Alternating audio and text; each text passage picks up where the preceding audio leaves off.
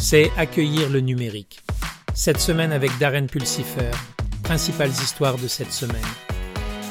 Dans les actualités de la cybersécurité. Une récente cyberattaque, supposée soutenue par la Chine, a suscité des préoccupations pour la sécurité nationale à Guam. Le groupe de pirates informatiques Volt Typhoon a ciblé les télécommunications et le réseau électrique de Guam pour établir une présence discrète. Guam est considéré comme une plaque tournante logistique vitale pour les États-Unis en cas de conflit avec la Chine. Les pirates ont profité d'une vulnérabilité dans le pare-feu Fortinet FortiGate, un produit de protection de cybersécurité de premier plan. Cette attaque met en évidence une nouvelle menace alors que les pirates informatiques nationaux ciblent de plus en plus les outils de cybersécurité cruciaux pour la protection des systèmes. Une cyberattaque a causé une interruption technologique d'une semaine au système de santé des sœurs de l'hôpital, y compris à Sainte-Élisabeth, à O'Fallon, Illinois. Le PDG d'Amon Botright a confirmé que l'incident a perturbé les services Internet, les sites web, les téléphones et les applications informatiques. Bien que des progrès soient en cours pour restaurer les systèmes critiques, le site web de HCHS est toujours inaccessible et l'accès des patients aux dossiers en ligne et à la communication avec les médecins a été perturbé. Il s'agit de la deuxième attaque contre des groupes hospitaliers aux États-Unis en deux mois. Les collèges communautaires font face à une menace croissante en matière de cybersécurité. Les étudiants fantômes. Ceux identités fictives exploitent les processus d'inscription pour accéder aux ressources académiques compromettant ainsi potentiellement les données des étudiants et l'intégrité institutionnelle. Face à la sophistication croissante des pirates informatiques, les collèges communautaires investissent dans des mesures de cybersécurité pour lutter contre ce fléau. La lutte contre les étudiants fantômes souligne le besoin d'une sécurité numérique robuste dans les établissements d'enseignement afin de protéger les informations sensibles et garantir un environnement d'apprentissage sécurisé dans les actualités de l'intelligence artificielle. L'utilisation de l'IA dans l'enseignement supérieur a suscité un débat entre ceux qui voient son potentiel en termes de personnalisation et d'efficacité et ceux qui s'inquiètent des questions d'éthique et de perte de liens humains. Une réflexion approfondie est nécessaire pour intégrer l'IA dans les salles de classe universitaires.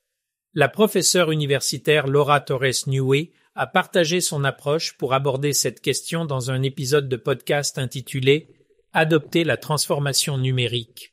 Idées mettent en évidence les défis et les opportunités de l'intégration de l'IA dans l'enseignement supérieur. L'industrie du divertissement fait face à des conflits sociaux, avec l'intelligence artificielle, IA, au cœur du conflit. La grève du Screen Actors Guild en est à sa huitième semaine, avec des travailleurs à Hollywood demandant une rémunération équitable et un contrôle créatif dans l'utilisation de la technologie pilotée par l'IA.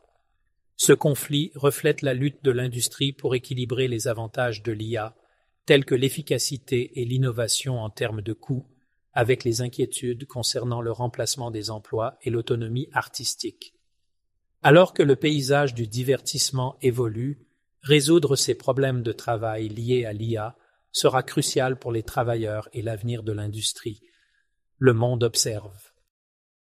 La régulation de l'intelligence artificielle IA est une préoccupation mondiale et les pays adoptent des approches diverses pour y faire face. La Chine, Israël et l'Union européenne UE sont en tête de la gouvernance de l'IA. La Chine se concentre sur l'éthique de l'IA et la sécurité des données. Israël encourage l'innovation grâce aux Regulatory Sandboxes et l'UE propose des règles strictes en matière d'IA pour garantir la responsabilité.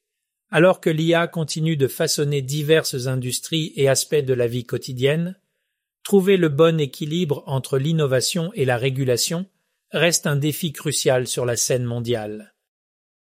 Dans les actualités de l'informatique en périphérie, Intel renforce la sécurité de l'informatique périphérique en introduisant une couche de protection révolutionnaire.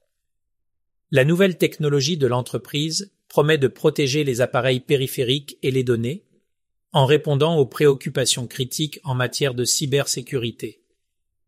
Avec l'importance croissante de l'informatique périphérique dans diverses industries, Ce développement représente une avancée significative pour garantir l'intégrité et la sécurité des environnements informatiques distribués.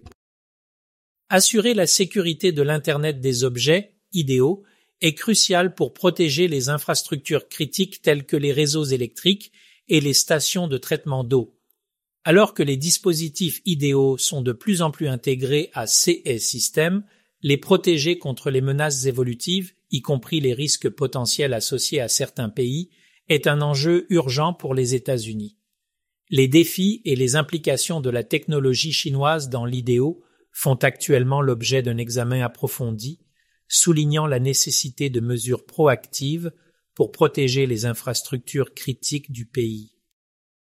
Le traitement en périphérie ne concerne pas seulement la fabrication et la gestion des infrastructures critiques. Le traitement en périphérie révolutionne le secteur de la santé en permettant le traitement des données en temps réel, ce qui entraîne des délais de réponse plus rapides pour les données essentielles des patients.